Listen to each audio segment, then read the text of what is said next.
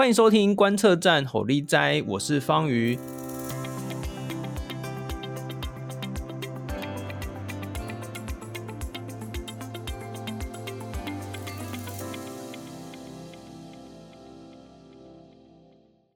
今天我们很高兴能够邀请到政大政治系的叶浩老师来跟我们谈谈他最近录的这个哲学新的这个节目哦。那我先简单的介绍一下叶浩，哎，叶浩老师你好。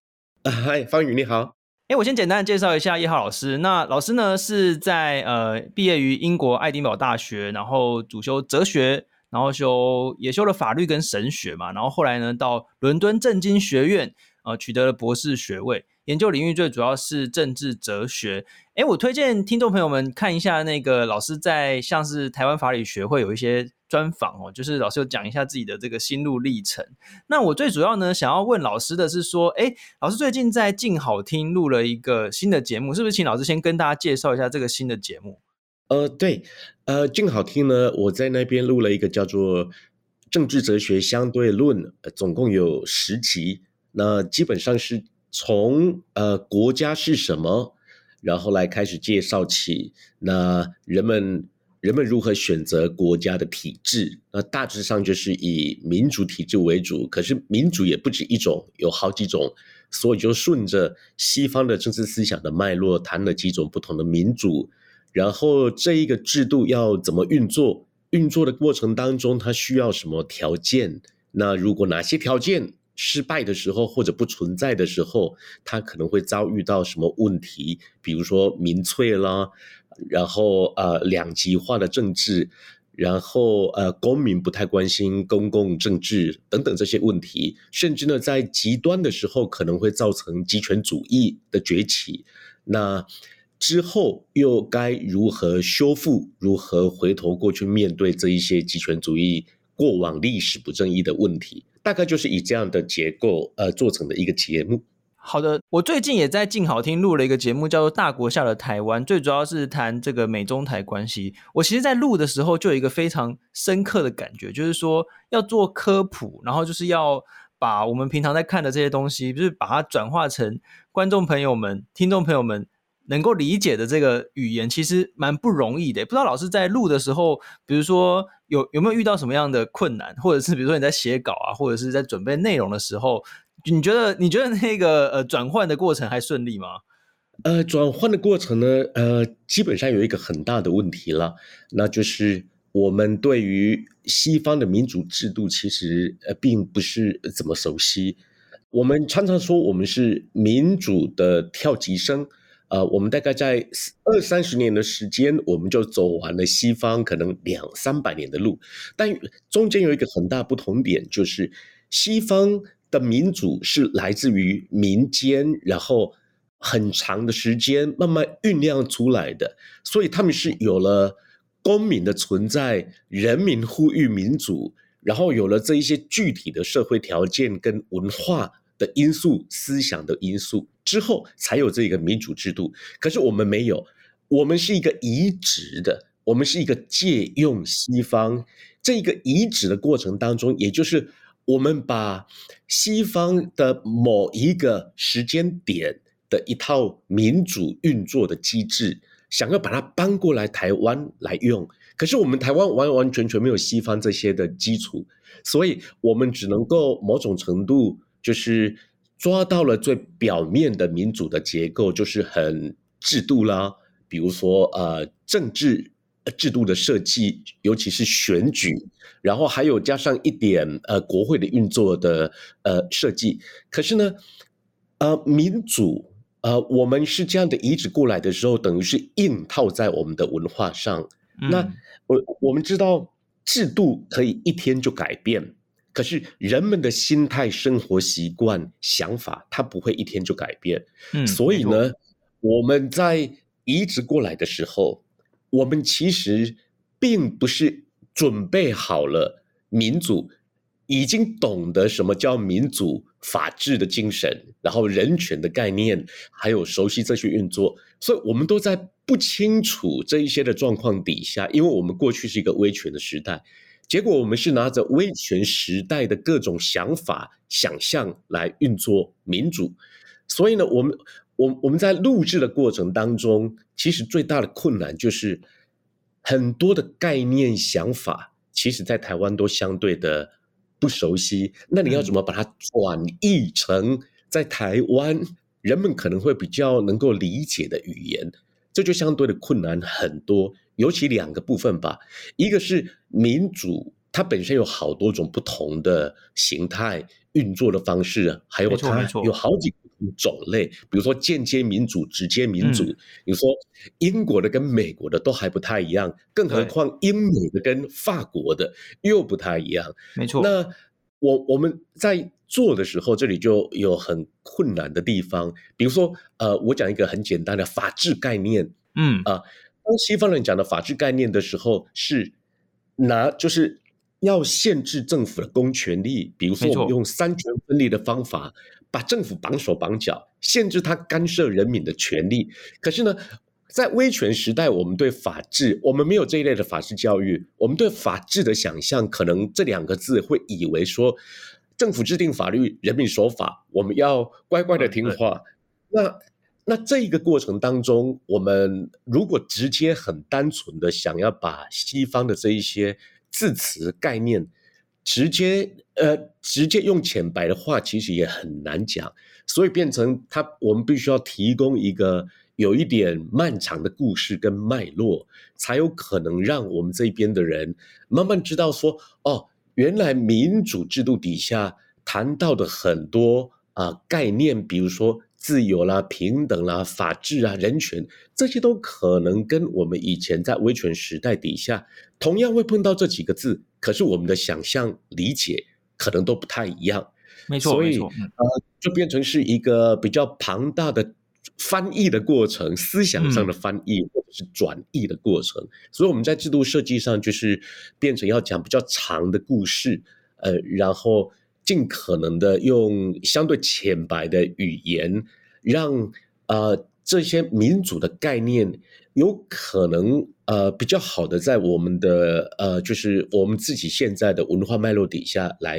理解，所以嗯的确是需要一些时间，然后也做了一些呃就是。很努力做这一这一个翻译的工作，嗯，没错。那这个，所以我们可以这样讲，就是说，因为台湾的这个民主在很短的时间内建立，而且其实这还蛮不容易的，对不对？就是其实很多很多国家在这种短时间内建立的民主，很多时候就会倒退回去。那那我们台湾现在目前看起来是运作的还不错，可是呢，我们等于是要再去回来做一个打底的工作嘛，嗯、就是说让大家理解说。诶，什么是民主啊？什么是法治啊？怎么样限制政府啊？怎么样保障人民的权利啊？等等，我觉得还有蛮多事情要做。那诶，我想问老师，就是老师之前也有在这个是民事嘛，就是做了电视节目，是做哲学谈浅浅的。其实他也是在做一种哲学那种科普的那种工作。那不知道老师觉得说，用录声音跟录电视影像的呃差别，或者是说遇到这个挑战有什么不一样吗？挑战呢，就是之之前我在民事的哲学谈浅浅的节目，通常我是当主持人，所以呢，我我我比较需要的工作就是我邀请人来，然后我抛问题，就像你现在做的事情这样子，嗯、我抛问题给他，还有呃，对方在谈论任何的哲学议题的时候，我我尝试顺着他的脉络，然后去引出一些呃。可能我我我觉得有可能需要让大家知道的，然后我自己填补一些脉络。可是呢，在静好听它不太一样，就是一来呢，它单纯是声音，所以我们在单纯听声音的过程当中，呃，我们必须要照顾到听众的想象，然后因为电视可以直接看画面，还有人的互动跟表情。但声音没有办法，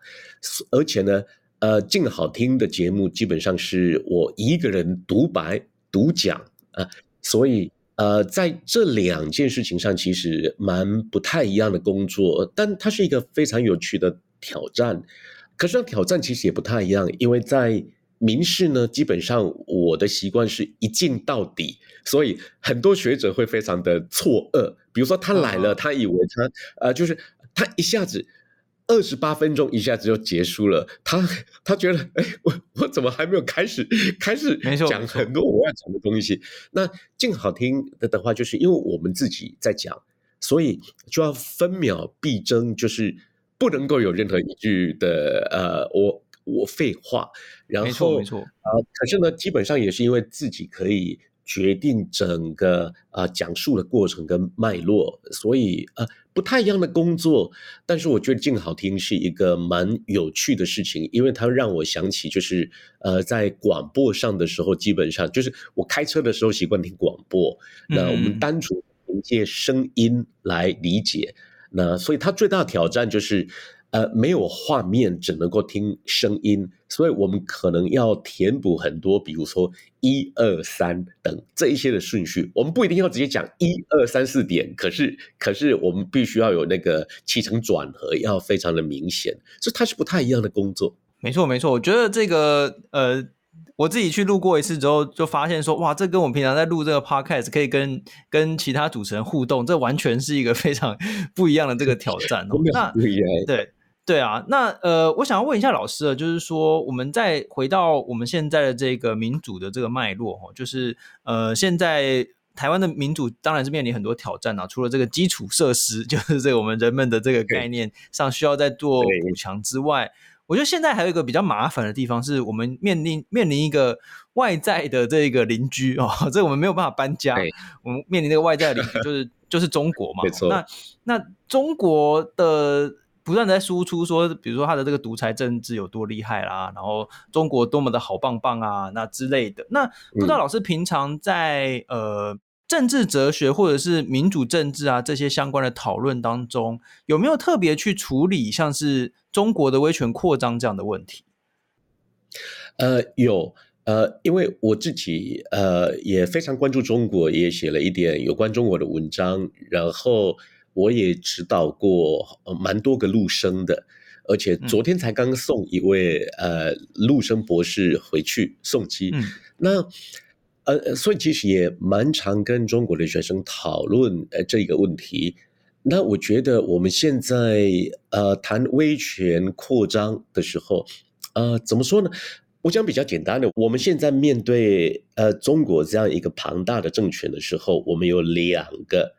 呃，两件事情我觉得蛮蛮重要的，一个是不对称的，呃，军事武力跟人口，嗯，他们太大了啊，没错，然后我们太小了，呃，可是呢，很多人都把焦点放在这一个地方，但是我觉得我们有另外一个大的困难是，有另外一个完全的对称性，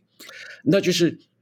在政治哲学当中，我们几乎每一个重要的词汇。啊，比如说民主啦，啊，自由啦，平等啦，权利，或者是另外一个权利，power，right，主权，我们几乎都有不止一种的理解方法。所以呢，我们我们现在的不对称性是，我们所坚称想要捍卫的各种的价值，他们全部也都说他们要捍卫。那差别是在于我们的排序可能会有一点点不同。那我们的理解上，我们会非常的不一样。比如说民主好了，他们当然也常说他们是全世界最大的民主国家。可是我我没有讲说啊，我、呃、我们没办法很很简单的笑说啊、呃，他们在根本就在胡扯鬼扯乱讲。因为民主，它在最根本的古希腊的时候的民主的概念，它有一个就是。这一群人自我做主，就是不被外人管，他们来决定自己的事情。嗯、那中国可以在这一件事情上宣称他们是民主国家，这是一个非常非常、啊、非常基础根本的民主的意义而已。可是我们在现代，嗯、我们在现代世界从十七世纪开始，然后英国的宪政主义开始的时候，我们对民主的想象是人民他。就是说，不是说这一群人不被外人管就是民主，而是这一群人他本身还要有政治参与，人们自己决定自己的命运方式呢，是由选出代议士，选出别人来帮他们立法。另外一种就是直接参与政治跟立法的过程当中，嗯，那再加上呃，会有一套宪法基本的国家会有一套基本的宪法来保障人民的基本权利。那这一种现代民主的概念，基本上就是中国是完全没有的。可是呢，嗯、我们在我们在宣扬的是这种现代的民主概念，也就是以宪政民主为核心的宪法保障人民基本权利，缩限政府的公权力，然后人民有某个程度的参与。那宪法保障的权利是以政治公民的参与权为最核心，嗯，接下来才有其他的，比如说经济啦、文化啦、社会的这些的权利。所以呢，世界人权公约就是我们所谓的两公约，我们有分两种嘛，公民跟政治是一种，然后经济社会文化等这些是一种。可是呢，中国他们完全的呃，他们只在意。人民啊，就说中国人站起来了，不被外人管了，他们就宣称这是民主了。可是呢，我们如果要跟他们讲，那你的什么宪法啊、人权啊、啊各种各种自由的保障，其实他们相对的没有。但他们就会告诉我们说，嗯、他们也有人权，可是他们指的人权是，比如说温饱啦啊、嗯、这一些经济发展、经济的发展，他们就强调这一个部分。可是呢，联合国跟国际社会或现代民主国家强调的是公民跟政治的人权，他们强调的是社会经济的权利，而直接缩限不允许任何的参政、参政权，甚至连宗教自由等等这些，其实基本上都没有。所以我们有一个很大的困难，就是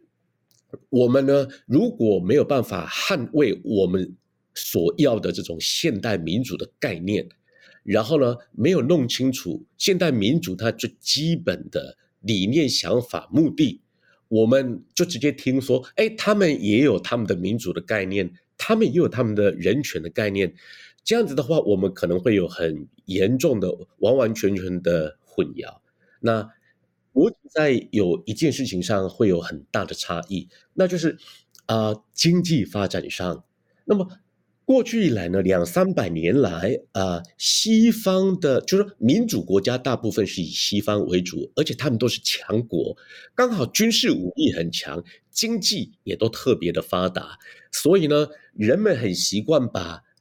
经济发展跟民主制度，好像某一种程度把它连在一起，觉得说，没错，有了民主，经济就会发展，但但其实它是很不一样的事情，对，那。但是呢，这一件事情在冷战的期间被美国很多的学者过度的宣传，所以他们在推动世界民主化跟自由贸易的过程，常常给人有一种想法：有了民主，经济好像也会更好、更蓬勃发展。那么，人们长期以来就有了一种想象：我推动民主，我就是某种程度，也就是要让经济更好，生活得更好。结果呢，在这样子一个想法、想象的脉络底下，一碰到中国崛起，突然间他们在二三十年，他们经济发展的这么快，然后呢，高度的 G GDP 的成长，那它造成包括西方在内，还有新兴的民主国家，都会觉得说，哇，民主就是为了要拼经济，让生活过得更好。哎，怎么中国的他们经济威权国家反而发展的更好？那突然间。西方政治思想家也不知道怎么办呢？因为你自己讲那么久，说民主 发展民主经济会好，结果人家威权国家经济搞得比你还好，那怎么办呢？所以大家某一个程度是慌了。那我们呢，也同时会拿这种经济的表现来衡量一个民主国家。那只要我们走这一步，我们就是忘记了民主它最核心的理由理念是什么。它不是一个纯工具的东西，它不是一个只有工具价值，说发展民主会有经济，呃，所以简单的说，我们在台湾，我们也有人说，民主不是为了让你饭能够吃得更多更好，而是让你能够好好吃饭，有尊严的吃饭。因为民主它的核心是让大家都能够参与，没有人是奴隶，所以，我们每一个人在民主体制、法律之前人人平等，我们有参与各种事情的权利，我们也可以选择自己要的生活方式。嗯，那一些很根本的、重要的人权跟尊严的价值，它是民主很核心的地方。可是呢，威权体制国家没有这一些，所以我们如果单凭经济的表现要来衡量国家的时候，民主它有。有可能面对威权体制国家，他会输掉。所以，如果我们忘记了民主的核心价值是什么，嗯、我们结果我们跑去用威权国家最擅长的、最擅长、最优势的那个地方来衡量民主，我们一定很惨。所以，我们台湾我们才会出现，比如说啊、呃，我们如果为了环保，比如说英国要花二十五年的时间，经过各种环保的议程，它才能够盖一条铁路。然后呢，嗯、然后。它它要很漫长的程序，那尤其是三权分立或者法治，我们刚刚说法治就是要说现呃政府的公权力的行使，民主制度的设计本身就是要让事情要让事情慢，经过很长的讨论跟人民沟通，所以它它到最后它才能够呃就是。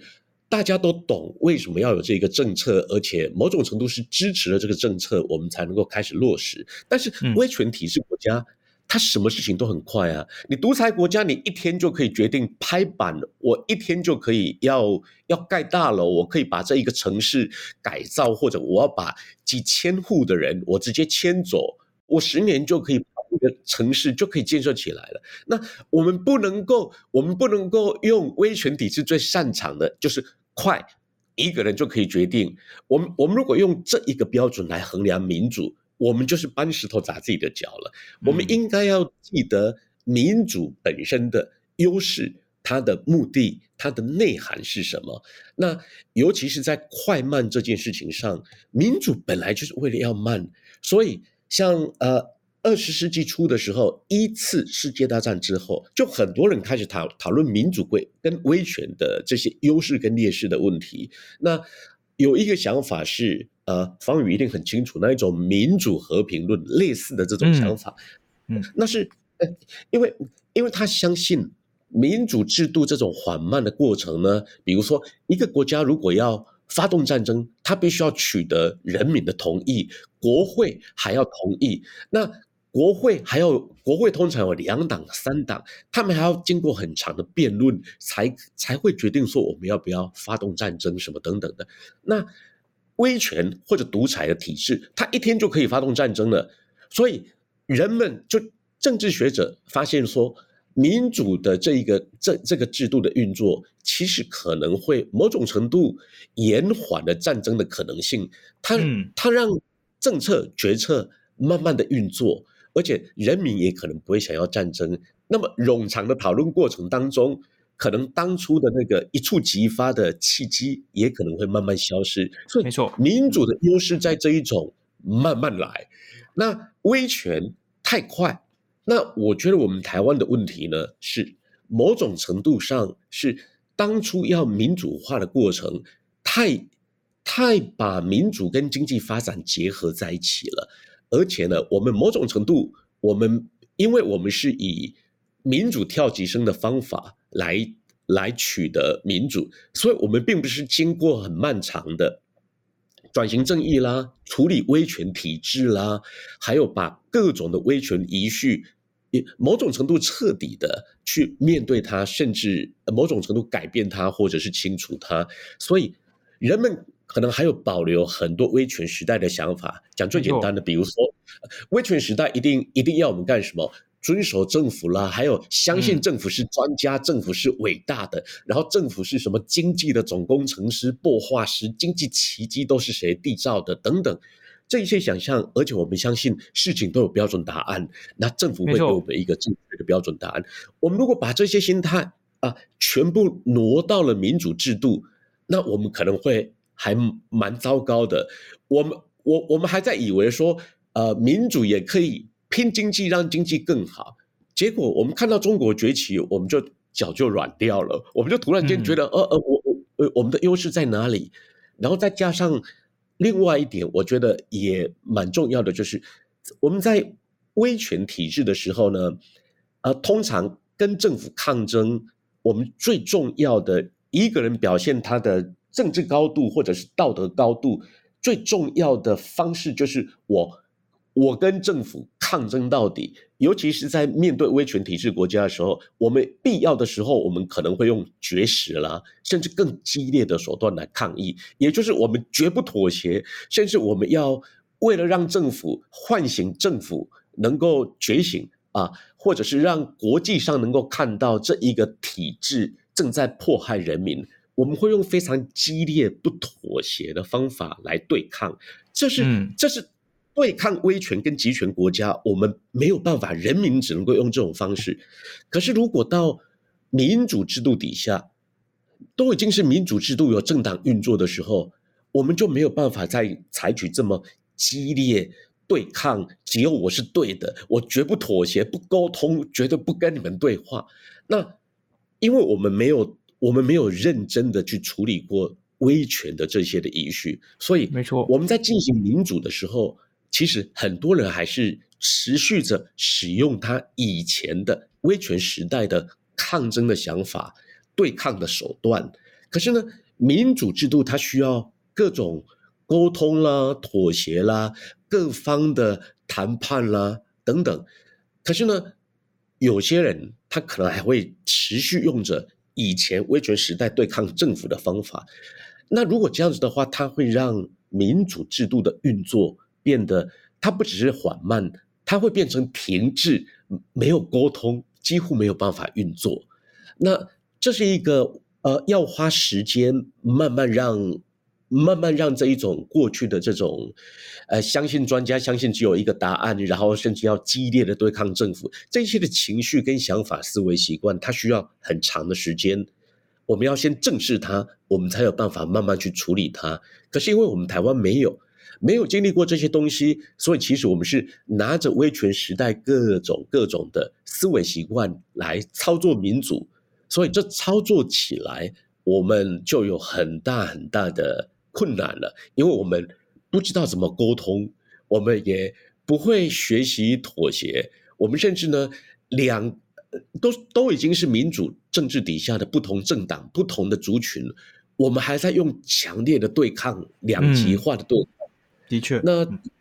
这个是我们可能要花一阵子的时时间，我们去呃思考，然后找寻它、正视它、面对它。因为政治其实没有那么多的标准答案。比如说，我们要发展经济，还是呃，我们要发展经济，还是要发展环保，这是可以选择的，这是可以沟通的，可以坐下来谈，甚至某种程度，我们可能妥协。比如说，呃，某种程度发展经济，可是也同时照顾到环保等等，那这些都是要坐下来谈，慢慢的说。那只有集权或威权体制的国家，它才能够直接决定，就只有一个答案，就只有一边是对的，然后我们就做这一边，另外一个就可以放弃。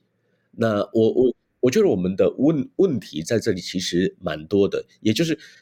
民主跳级生。没有处理过历史的这些东西，所以我我们反而现在可能某种程度要回头过来补课。大部分跳级生都还是要补课啦，这是没有办法的事情。所以我我我我觉得我们只是就像诶你刚刚说的，有一些重新打底的工作我们得做，没错，尤其是嗯思想工作，嗯、这个这个需要花蛮长的一段时间，而且重新把民主的基本的内涵、目的意义。这些找回来认识它，而而不要用威权时代的这种想象来理解，以为说民主只是会让经济发展更好，会制造更大的政治奇迹或经济奇迹。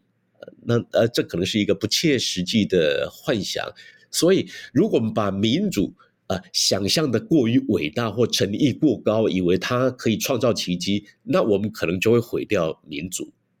对，没错，因为大家很对对他失望嘛，然后就是转而支持这个威权体制这样子。不过，我觉得这边哦有一个更麻烦的事情是在于说，因为之前提到那个呃，我们现在在做的这个呃所讲的民主是所谓的这个西方的这个宪政民主，可是中国啊，它在联合国里面人权理事会里面提案把这个民主的或者是发展人权的这个概念改成那个什么，只要经济发展就叫做人权哇，所以这个其实是。